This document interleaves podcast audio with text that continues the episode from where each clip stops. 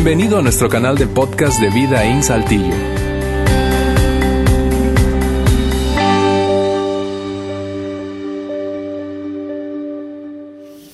Bien, amigas, amigos, gracias por acompañarnos hoy aquí en Vida In. Es un placer tenerte como cada domingo, especialmente si esta es tu primera ocasión visitándonos.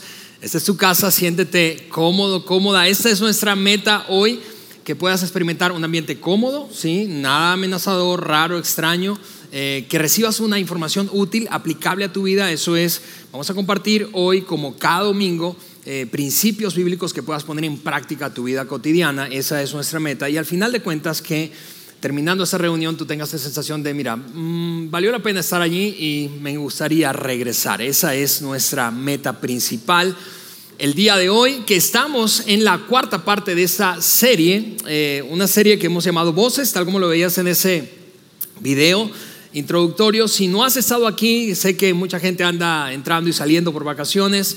Eh, nuestros mensajes, eh, no solamente los de esta serie, sino cada uno de los mensajes eh, que te has perdido o incluso quieres compartir. Muchos usan estos recursos, canales que tenemos en el podcast de Vidaín, nuestro canal de podcast, eso es Vidaín SLT, Vidaín SLT, así nos encuentras en Apple Podcast, o puedes ver nuestra transmisión en nuestra página web y compartirla con otros, en fin, todo para que no te pierdas de ninguno de los mensajes y del hilo que a veces, hilo, conductor que a veces tienen cada una de las series. En este caso, eh, durante esta serie, eh, que ha sido una serie inspiradora, honestamente nos propusimos...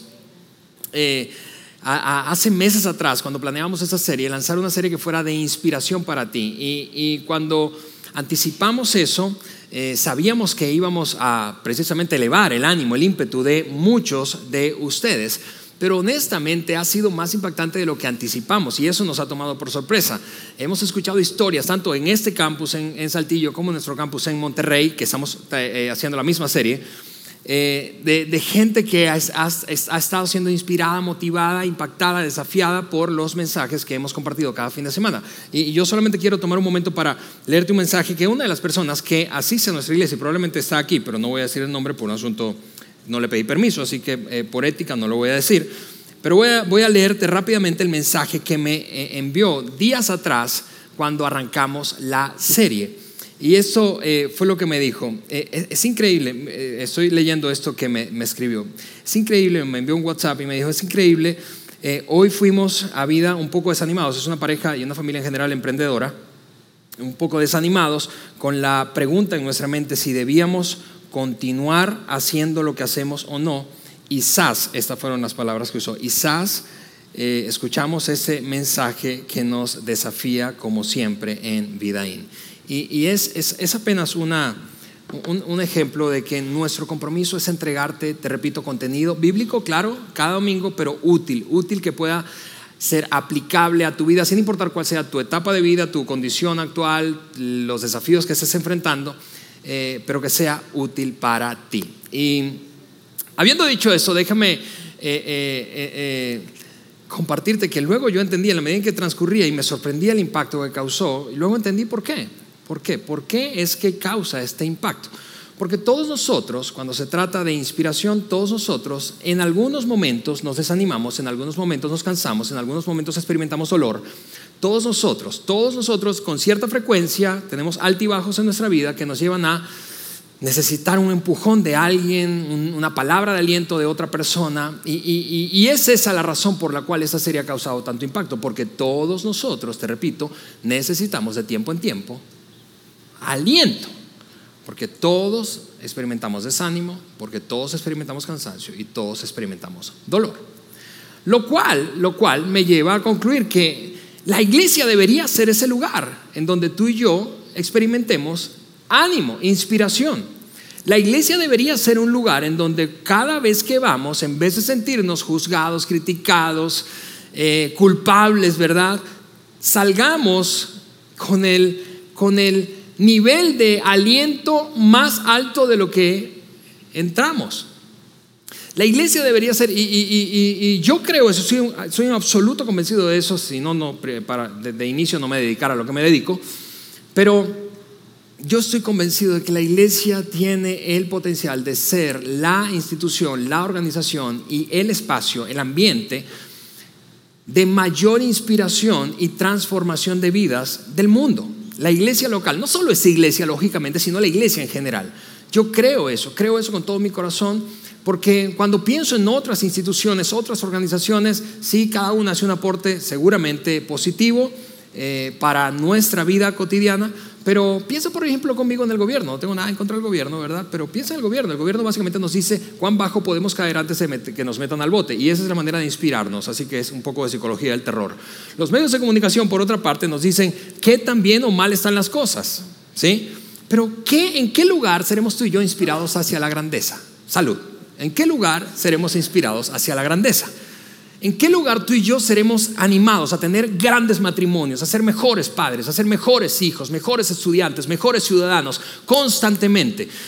Saca la cuenta, más o menos así. Yo en esos días estaba conversando con un par de amigos y les decía, mira, yo desde los 18 años básicamente he ido cada domingo fielmente a una iglesia. Cada domingo, cada domingo. En algunas ocasiones he estado expuesto eh, eh, el domingo y otro día de la semana en un grupo pequeño, eso en vida se llama grupos de vida pero eso significa, en términos muy prácticos, nada religiosos, dos sesiones de programación neurolingüística durante los últimos 24 años de mi vida. Yo tengo que ser mejor. Si yo no soy mejor después de esa dosis intensiva de 24 años, más o menos 2.500 sesiones de programación neurolingüística, entonces no hay nada que me pueda cambiar a mí. Y yo no sé si tú piensas eso, pero este es un lugar, y la iglesia, cada iglesia debería ser un lugar en donde seamos inspirados hacia la grandeza. Y hablando de inspiración, yo creo, como alguna vez le escuché decir al fallecido presidente Nelson Mandela, que a veces para inspirar a la gente, para inspirar a otros, para inspirar, en este caso, a una iglesia local, a una comunidad de fe, a una ciudad, a un país entero, a veces se necesita utilizar el trabajo de otros para ser inspirados. Déjame repetirte eso. A veces necesitamos usar el trabajo de otros, los logros de otros, los grandes desafíos que otros han, experimentado y enfrentado, superado. A veces necesitamos usar eso para inspirarnos hacia la grandeza. Y por eso en esta serie hemos tenido a cada una de las personas que han sido invitadas domingo tras domingo.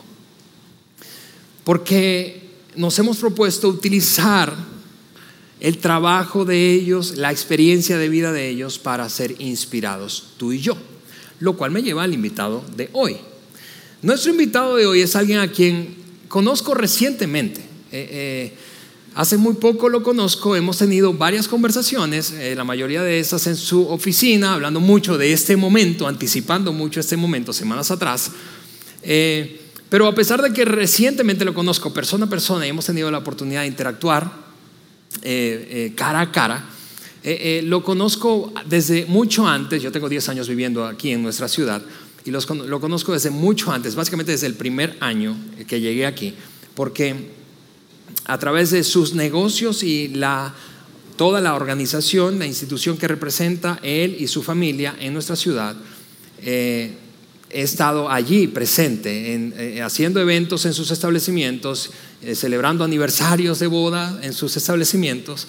Y, es una persona a la que basta, basta, y lo vas a notar en un momento más cuando, cuando lo invite a conversar conmigo, basta hablar o escucharle unos minutos para empezar a sentirte inspirado y creer que realmente todo es posible. Todo lo que tú no ves ahora mismo, todo lo que tú y yo no vemos, es posible alcanzarlo. Y eso es lo que quiero lograr hoy que tú y yo sigamos soñando con una gran visión. No importa de qué se trate tu visión, es una visión personal, familiar, organizacional, tú y yo sigamos soñando con cosas que aún no vemos, que aún no ocurren y que, que lleguemos a la conclusión después de esta plática de hoy de que es posible alcanzarlas. Porque este hombre, junto a su familia, es una prueba viviente de que realmente esa declaración es acertada.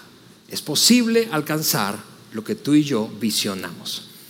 Así que no quiero hablarte mucho más de él, quiero que recibas un fuerte aplauso a nuestro querido Juan Ramón Cárdenas.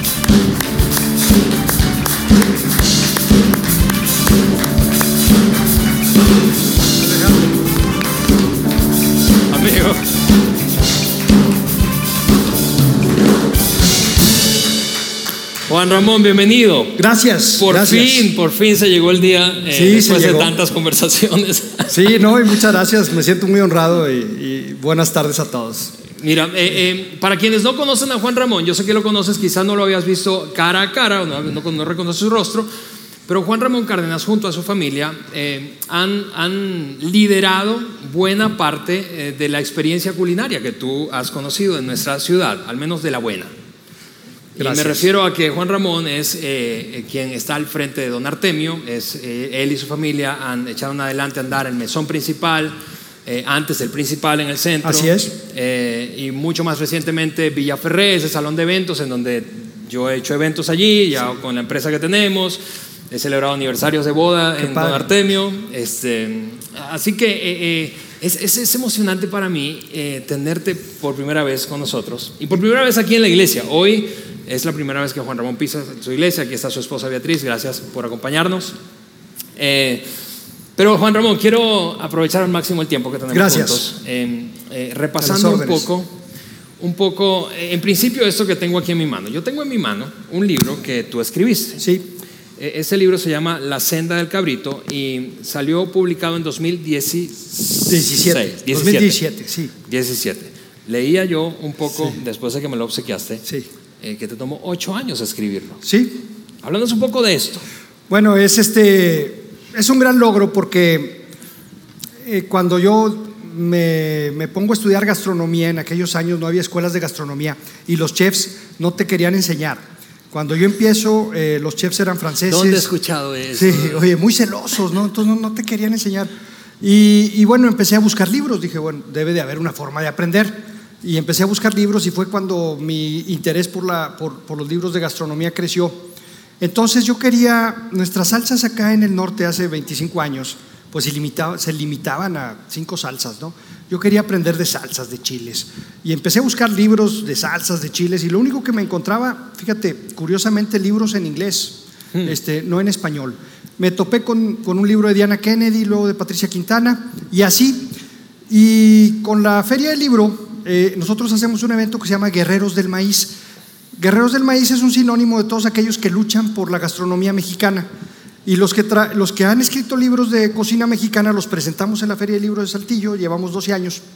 Y pues todos me decían, oye, ¿tu libro para cuándo? Ah? tu libro, tu libro. Y yo dije, bueno, tenía varias ideas y entre esas la del cabrito. La del cabrito, ¿por qué? Bueno, pues porque nací en una, en una familia de cabrito, mis abuelos tenían cabrito, mis dos abuelas hacían fritada, mi papá se casó con cabritos, a mi papá lo enseñó su abuelo y yo me casé con cabritos con mi esposa Beatriz. Dije, bueno, la única este, condición es que nos casemos con cabritos. Ya, ya a algunos se les está haciendo agua la, la boca, la, comida yo, a alguien que se le está haciendo y bueno, y, y decidí, me decía mi esposa, bueno, si el cabrito tiene pecho, paleta, pierna o riñonada, que es un solo cabrito, y, cabecita y machito, fritada y cabrito en salsa, ¿cómo vas a poder escribir un libro ah, de, algo tan, tan, tan pequeño? Y, bueno, con una inspiración, que, yo sí creo mucho en la inspiración divina, este, yo creo que una, una inspiración este, me dijo, bueno, eh, vamos a escribir sobre el impacto de los caprinos en la gastronomía mexicana.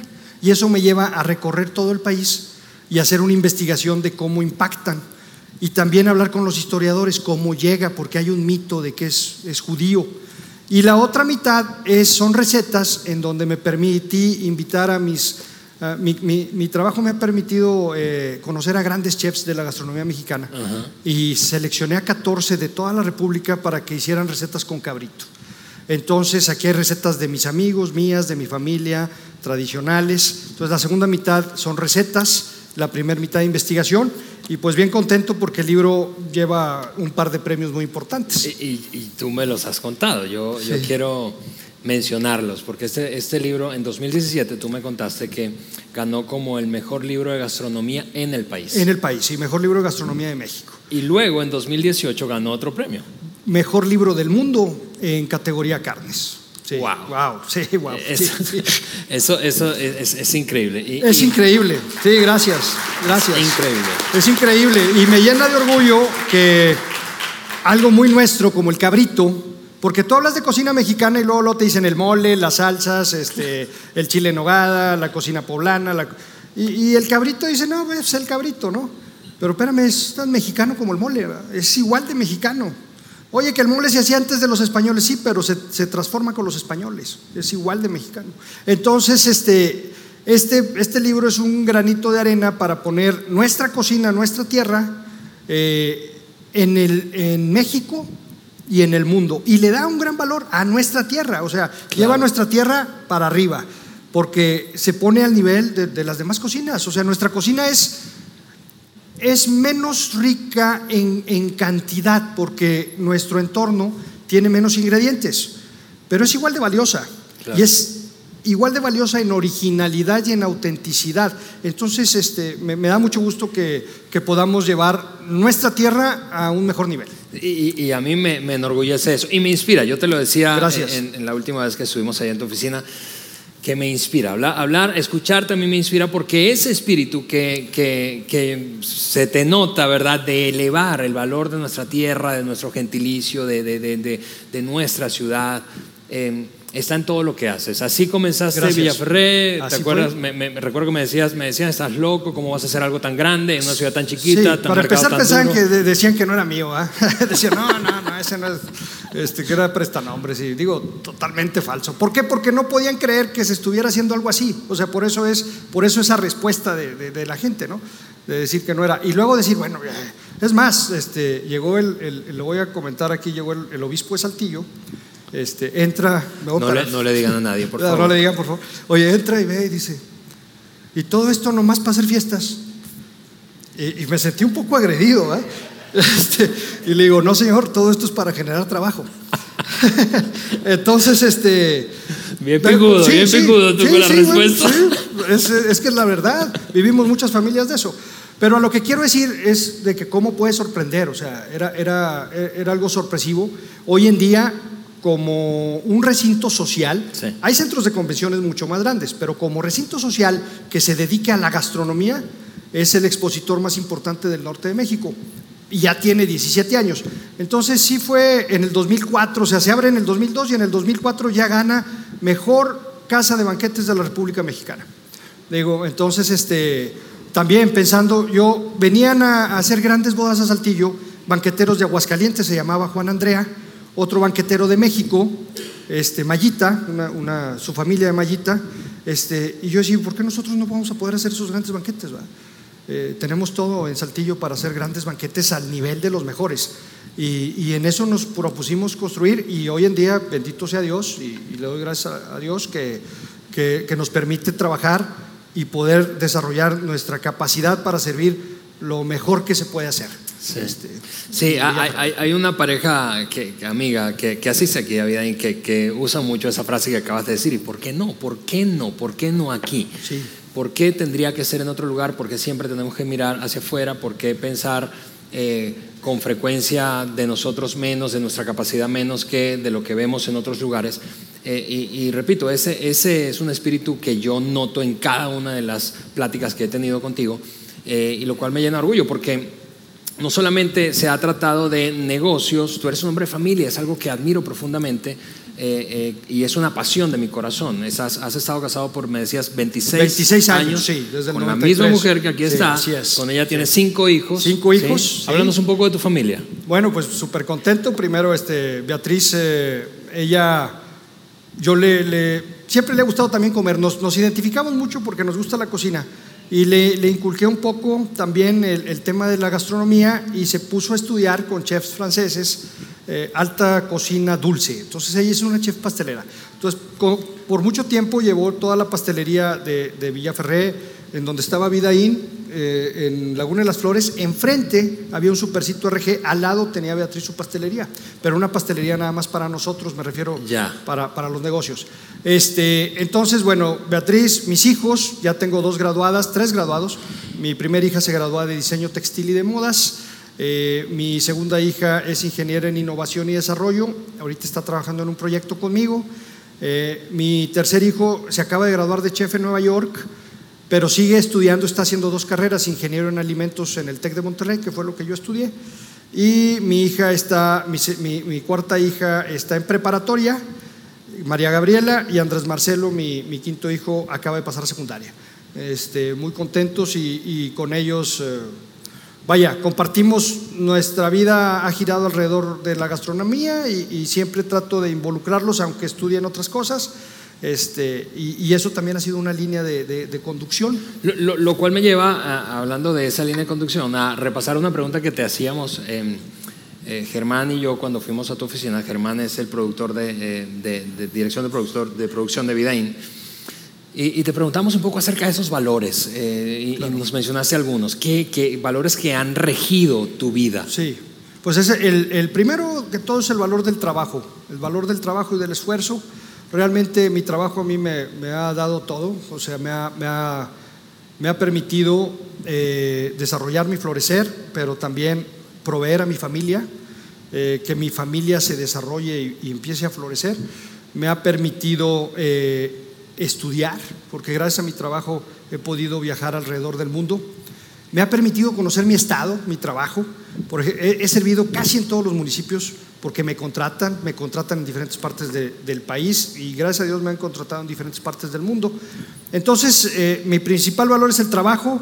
Eh, obviamente, el trabajo como dignidad para, para el ser humano, ¿no? O sea, la, dignidad creo que mi papá nos enseñó desde siempre que mi papá tuvo una, vida muy dura, que nos las trataba de transmitir siempre. Él estudió hasta quinto de primaria nada más. Y, esa vida difícil que tuvo nos, trataba siempre de insistir de cómo el trabajo puede ser el vehículo para, florecer y progresar. Eh, y, siempre al servicio de los demás. O sea, el trabajo como, como servicio a los demás, servicio a la comunidad, es algo que también lo tenemos, este, mi papá fue presidente de los bomberos, fue, estuvo mucho con los rotarios y tuvo varias acciones ahí sociales que nos permeó a que nosotros también trabajáramos un poco en algunas cosas. Eh, y son esos, esos valores principales, ¿no? De trabajo, de servicio a los demás, eh, y de la familia. ¿no? Es, la familia creo que es, es uno de mis valores principales. Me, mencionaste algo eh, cuando conversábamos y era, hablas un poco de honestidad, pero te le dabas un, un, giro un poquito diferente o particular. Sí, sí la honestidad, sí, sabes que luego pensamos en honestidad, a veces no, no, no nos enseñan a hablar correctamente y lo vemos como un sinónimo de honradez. Honradez es únicamente cuando tú no robas o no tomas algo que no es tuyo, pero la honestidad es mucho más profunda. La honestidad es cuando eres tú contigo mismo, honesto, sabes lo que quieres, lo que puedes, tus posibilidades. Y además eres honesto con los demás. Eso me ha permitido que, los negocios, por ejemplo, 17 años, bueno, mi primer boda la serví en el 92, antes de Villaferré. Entonces, tantos años haciendo bodas, tienes que ser muy honesto en lo que prometes y en lo que cumples. Oye, te prometo esto, esto te sirvo y es real. Y si puedo dar un poco más, pues trato de dar un poco más. Eh, pero esa honestidad te, forja a ti eh, todo tu camino y es tu carta de presentación más importante que tienes, ¿no? La honestidad. Como entendiéndolo como un valor más allá de la honradez. Lo cual me lleva, a, aprovechando el nombre de la serie, a, preguntarte de dónde vino eso. Es decir, ¿qué voces ha habido en la vida de Juan Ramón Cárdenas que lo han llevado a, abrazar esos valores y a conducirse como lo ha hecho a lo largo de toda su carrera? ¿Qué voces han sido esas que tú dices, mira, esta, esta, esta? Sé que hay muchas seguramente, pero claves que han agregado muchísimo valor positivo a tu propia vida. Sí, eh, eh, debo dar gracias a Dios porque he tenido muchas voces y bueno, la principal eh, voz de formación para mí pues es la de mi padre y la de mi madre, pero mucho la de mi papá. Eh, eh, estos valores fueron ahí. Otra voz importantísima sin duda es la de mi esposa porque siempre hay momentos muy difíciles, ¿no? aquí siempre se ve lo bonito, ¿no? Se ve Villa Ferré, pero no se, ve, no se ven los dos negocios que cerré antes de Villaferré, o se ve Don Artemio y no se ven los dos restaurantes que cerré antes de Don Artemio, eh, no se ve un negocio de dulces que también cerré, eh, en, fin, eh, se ve lo bonito, pero lo difícil, lo duro, ahí está, es parte de los cimientos. Y en esos momentos siempre la voz de aliento, de amor, sobre todo de amor, de un amor real, incondicional, que, te, que te comprende en tu totalidad también es, otra voz. Y de niño tuve, fíjate, una voz, tuve muchas voces, pero recuerdo una de en secundaria. Yo estuve en la escuela anexa a la normal, que es eh, pública, y en la Viesca, que también es pública. Y me siento muy orgulloso de ser egresado de, escuelas públicas. Y ahí había un maestro que todavía vive, el, maestro Carlos Rodríguez, y él nos daba biología. Yo estaba en segundo de secundaria, o sea que tenía unos 13 años, más o menos y me seleccionó este, para que le ayudara en un proyecto que él estaba haciendo de investigación en un laboratorio de biología. Entonces yo voy con él, conozco las cajas Petri, que nunca las había visto, y luego el agar agar, para, que ahora está de moda en la cocina el agar agar como una goma, y es el medio de cultivo para, para hacer, él estaba haciendo algo de hongos y, y, de microorganismos, y empezamos a hacer cultivos, y yo a los 13 años conozco ese maravilloso mundo de la microbiología, y me gancha, este, y esa es una de las razones por la que yo soy ingeniero en alimentos, o sea, una voz a los 13 años, que, me enseñó la biología. Eh, eh, la base de la ingeniería en alimentos es la preservación de los alimentos. Entonces, para preservarlos, tú tienes que conocer qué es lo que lo echa a perder. Lo echa a perder principalmente los microorganismos y las enzimas. Entonces, ¿cómo tratar estos microorganismos es la esencia de la carrera? Y bueno, esa fue una voz que tuve a los 13 años. Jamás en ese momento iba a pensar que iba a estudiar ingeniería claro, de alimentos. Claro, lo, lo, cual me lleva a, hacer un paréntesis y mirándote decirte, vamos, no subestimes el impacto que causan tus palabras en otros.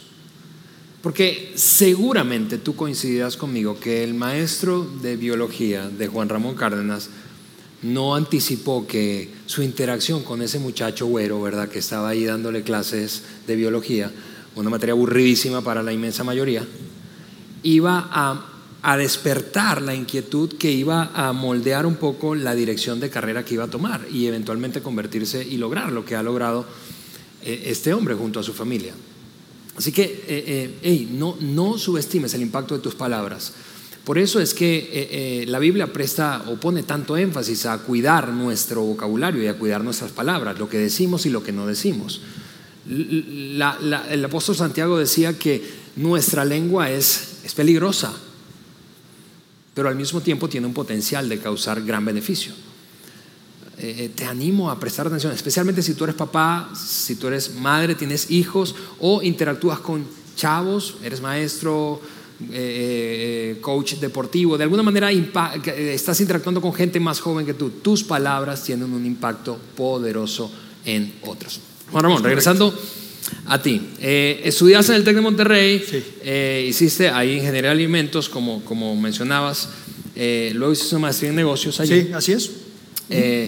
Y, y, a, partir de eso viajaste por varios lugares de la República y del mundo para formarte como chef. Así es, sí, tuve esa oportunidad.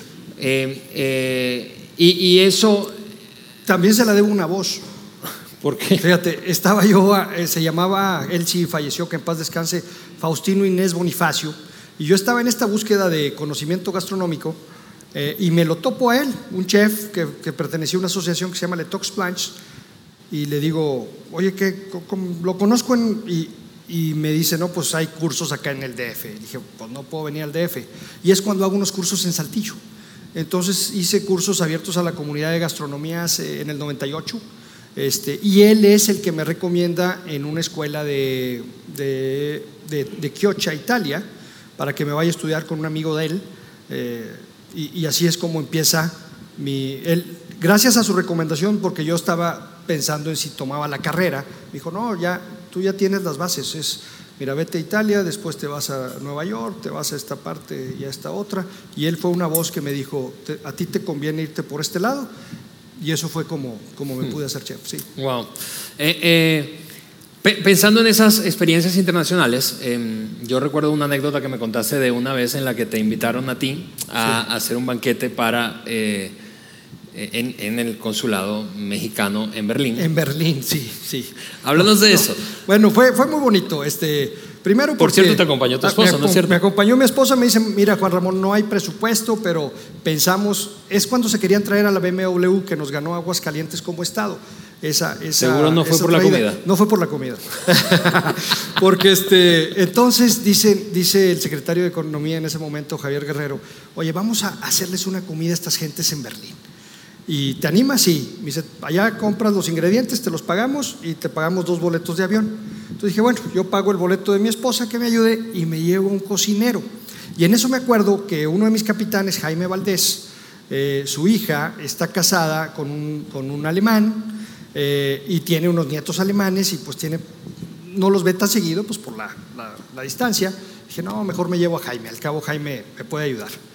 Obviamente, este, estar con un cocinero que conoce todas tus recetas es más fácil, Claro. este, porque pues, ellos se adelantan a ti. Eh, entonces, pues Jaime me estaba diciendo ¿qué- en qué le ayudo, en qué le ayudo, y pues ahí íbamos ayudando. La cocina era muy chiquitita, eran cuatro quemadores. Tuve la precaución de irme, de irme cinco días antes. Los cinco días estuve metido, estuvimos metidos en la cocina, este, porque si no, no la armábamos. Y total, llegan todos los platos que solicité por internet, este, y estaban todos los meseros. Los meseros no hablaban, inglés. Este, mi alemán es muy malo. No, no, pues no hablo alemán. Este, entonces, eh, eh, eh, estaban los meseros, estaban los platos, y por ejemplo, no había quien me ayudara a extender los platos con, haz de cuenta, eran ocho tiempos. Entonces, el plato de la ensalada, el plato de la sopa, el plato del camarón, no había quien pudiera decir eso. En eso llega el yerno, llegó antes, mucho antes, o sea, llegó temprano. Yo, en ese momento, en cuando vi todos los platos amontonados, los meseros por un lado, que me faltaban dos horas y media, estuve a punto de llorar. O sea, sí dije, no la voy a hacer. Dije, qué ridículo voy a hacer aquí en Berlín. Venir desde tan lejos a, a- a no poderlo servir. Y además el, el menú estaba en la mesa, o sea, no podía yo reducirme en tiempos. Este, y llega esta persona, que es el yerno, alemán, Sí. me dicen, ¿qué te ayudo? Ay, ayúdame a decirle a los agentes. Tenía seis manos ahí de, meseros que no estaban haciendo nada. Entonces ya los pude dirigir a través de él, que era alemán, y sacamos el evento fenomenal. Este, digo, me da mucho orgullo decir que ya que se sirvió, nos mandaron a hablar a Beatriz y a mí y, al capitán. Y nos pusieron enfrente, y los alemanes, que tú sabes que son muy fríos, se pusieron de pie y tuvimos un aplauso en pie. Entonces este, les fascinó la comida. Después de eso, el embajador nos dijo, nos dio, nos dio una cita y me dijo seriamente, me dijo Juan Ramón, considera seriamente abrir un restaurante aquí en Berlín. Digo, no, yo estoy en Saltillo. Discúlpame, compadre. Pero yo estoy en Saltillo. Se, se que te lo pidan por rápido ahora.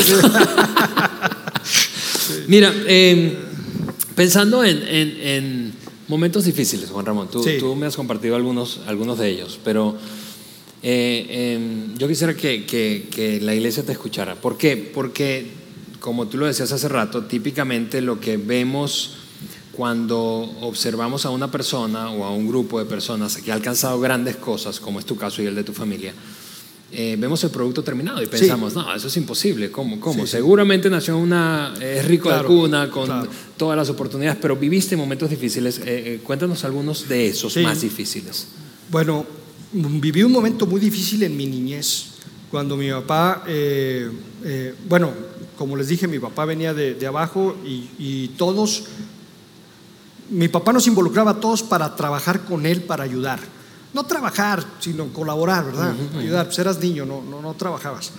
Este, pero él tiene un problema fiscal fuertísimo en donde casi tiene que vender el restaurante. Y entonces estábamos todos en la casa, este, pues imagínate los niños y mi papá no más hablaba de eso, pues todos temerosos a qué vamos a hacer. Y luego a mí me pasa algo igual con Villa Ferré, este, con un problema muy serio de una persecución que le hicieron a mi hermano Braulio porque era presidente de los restauranteros a nivel nacional y él quería que todas las notas de consumo fueran deducibles basado en un modelo de Brasil, en donde si tú deduces tus notas de consumo al 100%, pues imagínate, en vez de pagar impuestos vas a los restaurantes y eso se deduce de tus impuestos. En Brasil se hace eso y la planta laboral creció en un 100%, lo que implicaría en México un millón de, de- de- De empleos. de empleos. Entonces, nadie le creyó en México, dijeron, ah, este chavo de Saltillo no va a hacer nada, o sea, mi hermano. Este, nada, pues, nos se toparon con que era un norteño saltillense este, y que empezó a tocar puertas por puertas por puertas y se empezaron a abrir todas las puertas. Y se enoja Hacienda porque Hacienda le había dicho que no y Braulio habló con todos los diputados, los congresistas y ya lo tenía casi para aceptar. Y nos inventan un fraude fiscal, inventado. Entonces este, pues, estuvimos a punto de vender Villaferré y nos tardamos cinco años en el pleito, lo ganamos. Este, pero sumamente desgastante, ¿no? Sumamente, porque Claro. sí, son golpes que no te esperas y además estás contra toda la fuerza del Estado. Este, Tú, tú me, estás me indefenso, dabas sí, el- el- el- sí. la ilustración del- de la, de la Sí, moneda. En el peso, pues ustedes ven que está el águila, ¿verdad? Entonces tú nada más volteas y ves cómo el águila se te queda viendo así. Y dices, ay, no, a mí no. A mí no, por favor. Tú volteate no me otra vez. el águila, sí. No, que no te voltee a ver. Entonces, este, no, pues momentos muy difíciles, momentos muy difíciles cuando abrí Don Artemio. Yo hacía, hago en Villa Ferré alta cocina. En aquellos momentos hacía alta cocina con un poco de cocina molecular. Y la gente me decía en las bodas, ¿dónde puedo comer esto? Ah, pues voy a hacer un restaurante, la gente lo está pidiendo. Hago un restaurante con alta cocina, cocina molecular, cocina de, vanguardia y ¡pum! contra la pared, ¿no? O sea, no le gustó a la gente.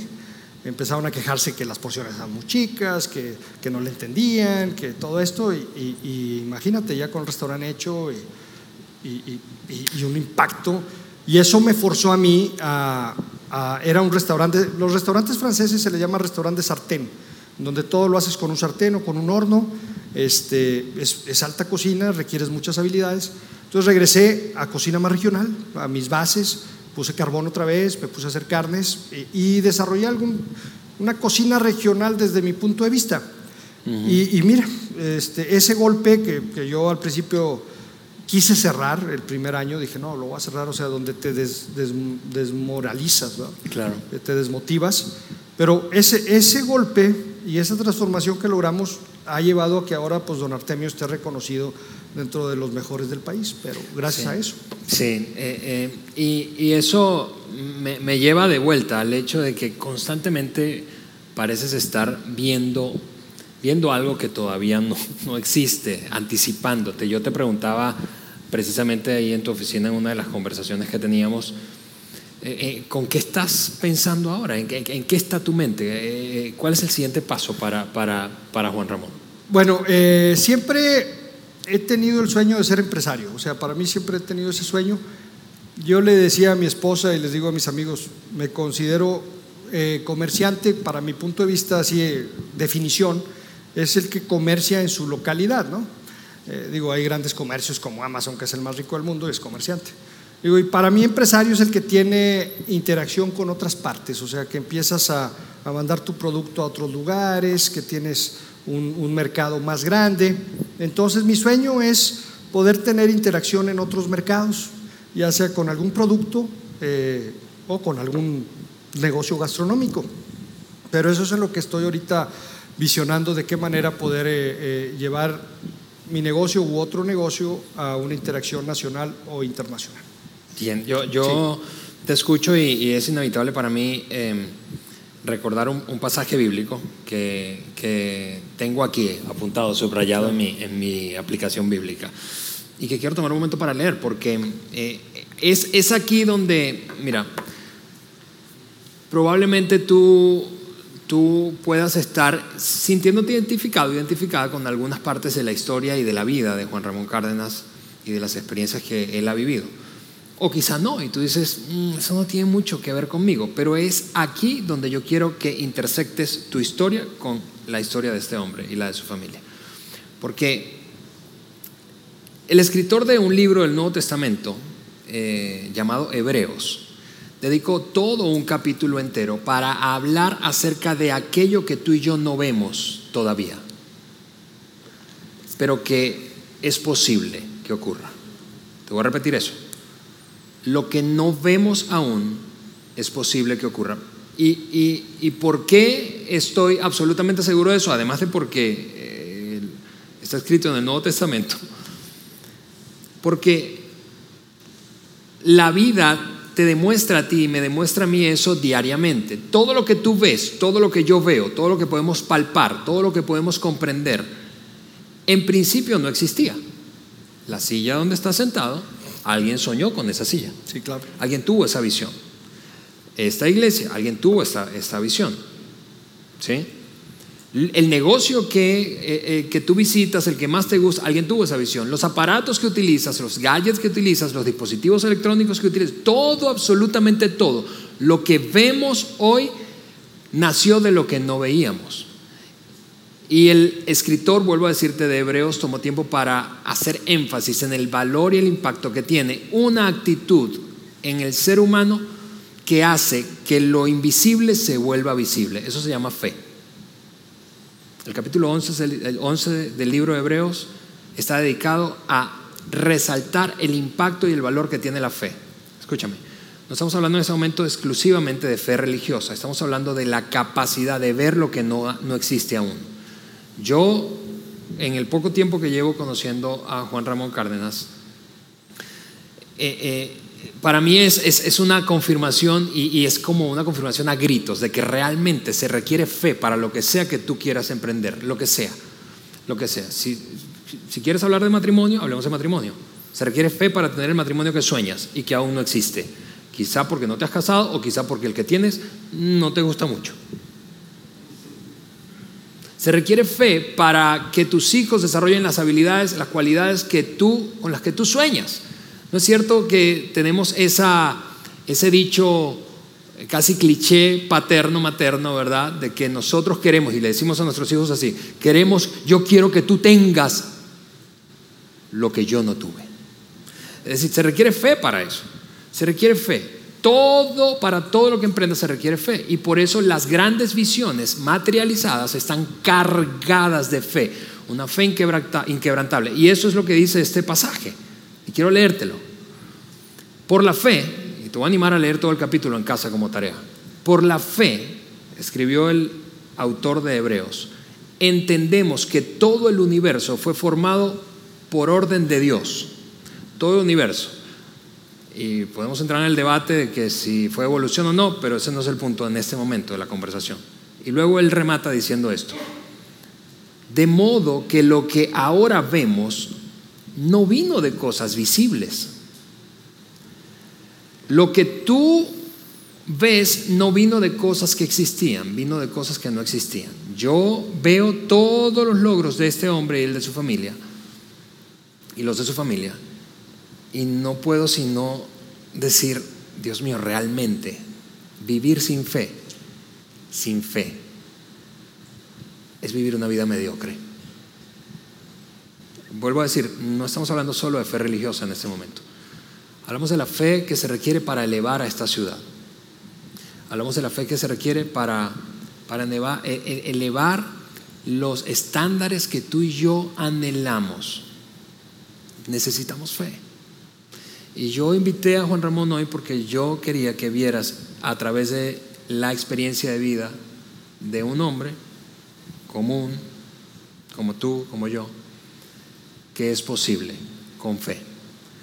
Lo que estás pensando o lo que has decidido poner en pausa, quizá incluso estás pensando re, re, renunciar a ello o has renunciado ya, es posible, pero requieres fe, requieres fe requieres fe. Y yo te veo a ti, Juan Ramón, y yo te decía, eh, eh, una, o, unas actividades diferentes, no lucrativas claro. que has emprendido. Me contaste que sí. estuviste al frente del patronato de la carrera del, 21K. Del 21K, sí. Eh, recuerda, recuérdanos, sí. la, porque es una frase que yo, la primera vez que yo sí. quiero confesarte que yo he corrido esa carrera varias veces.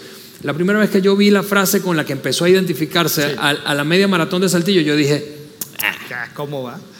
La gran carrera de México. Ese sí. nombre se lo puso ese señor. Sí, sí, la Gran Carrera de México, cuando a mí me invitan, eh, la carrera tenía 1800 corredores. Eh, era una, una, carrera en donde en Coahuila la carrera más importante era el, el, maratón del Ala. Y cuando me invitan y total una serie de situaciones que me llevan a estar ahí, eh, digo, bueno, ¿cómo, ¿cómo podemos hacer que esta sea la mejor carrera 21K que hay en el país? Yo siempre he creído que Saltillo puede ser una ciudad de clase mundial.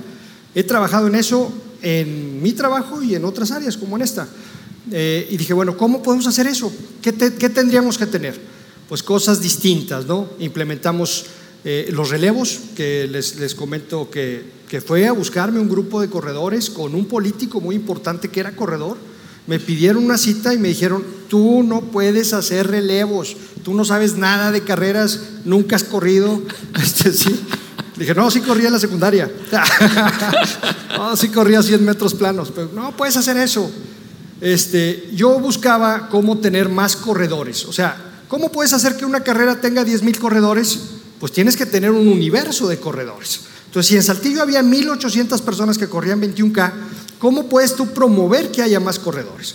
Entonces hicimos los relevos, Al mismo tiempo hicimos una hidratación cada kilómetro. En ese momento fue la primera carrera en todo el país que tenía una hidratación por kilómetro. Hicimos eh, eh, grupos musicales como aquí, como esto, creyendo siempre de que la música es, nutre el alma.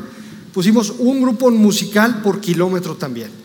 Y entonces nos abocamos a, lograr que fuera la mejor carrera. Está ahorita dentro de las tres mejores. Hay 9 mil corredores de 21K cada año. Se agotan las participaciones, viene, se llenan los hoteles y, todo eso partió de una visión, de tener la mejor carrera de México. Sí, y cuando, te repito, yo, yo que he corrido la carrera, que está padrísima, la primera vez que vi eso, porque yo corrí la carrera antes de que tuviera ese eslogan. Yo dije, nada, se la rifaron. Pero la cosa es esta, es que siempre las grandes visiones materializadas comienzan de algo que no existe. No existe. Y, mira, yo quiero terminar, porque el tiempo se nos ha, volado, Juan Ramón, pero, pero quiero terminar otra vez en ese mismo capítulo 11, porque yo decía, yo invité a Juan Ramón y cuando, cuando teníamos esta serie en mente y ese domingo en particular para que él estuviera con nosotros, para que todos nosotros fuéramos inspirados por una persona que es capaz y ha demostrado ser capaz junto a su familia de ver cosas que no existen y perseguirlas con toda la fe posible.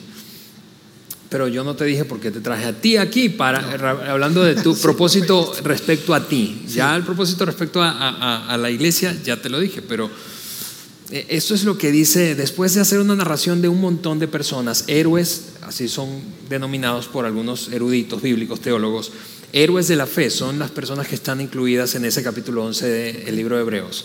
Habla de Aarón, de, Moisés, de David, en fin, de, de, próceres judíos que hicieron proezas.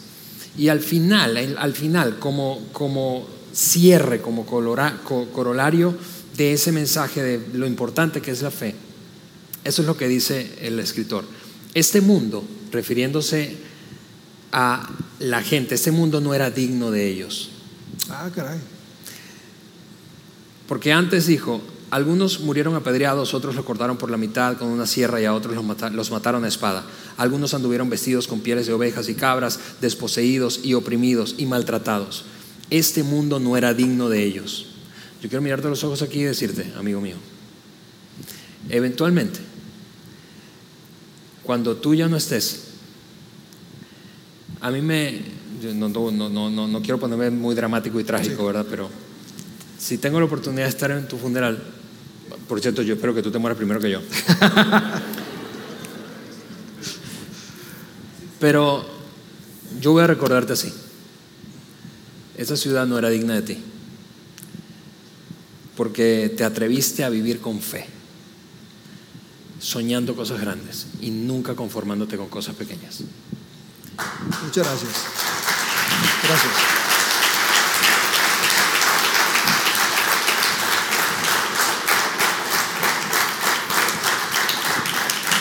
Dice, dice Hebreos entonces, debido a su fe, todas estas personas gozaron de una buena reputación, aunque ninguno recibió todo lo que Dios le había prometido.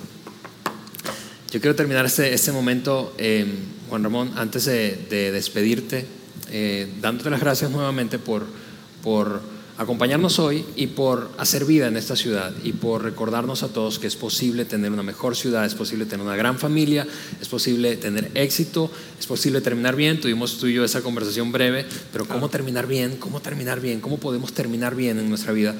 Pero gracias sobre todo por, em, por desafiarnos a soñar, a soñar con cosas que todavía no, todavía no existen en nuestra vida, en nuestras familias, en nuestras profesiones y en nuestra ciudad.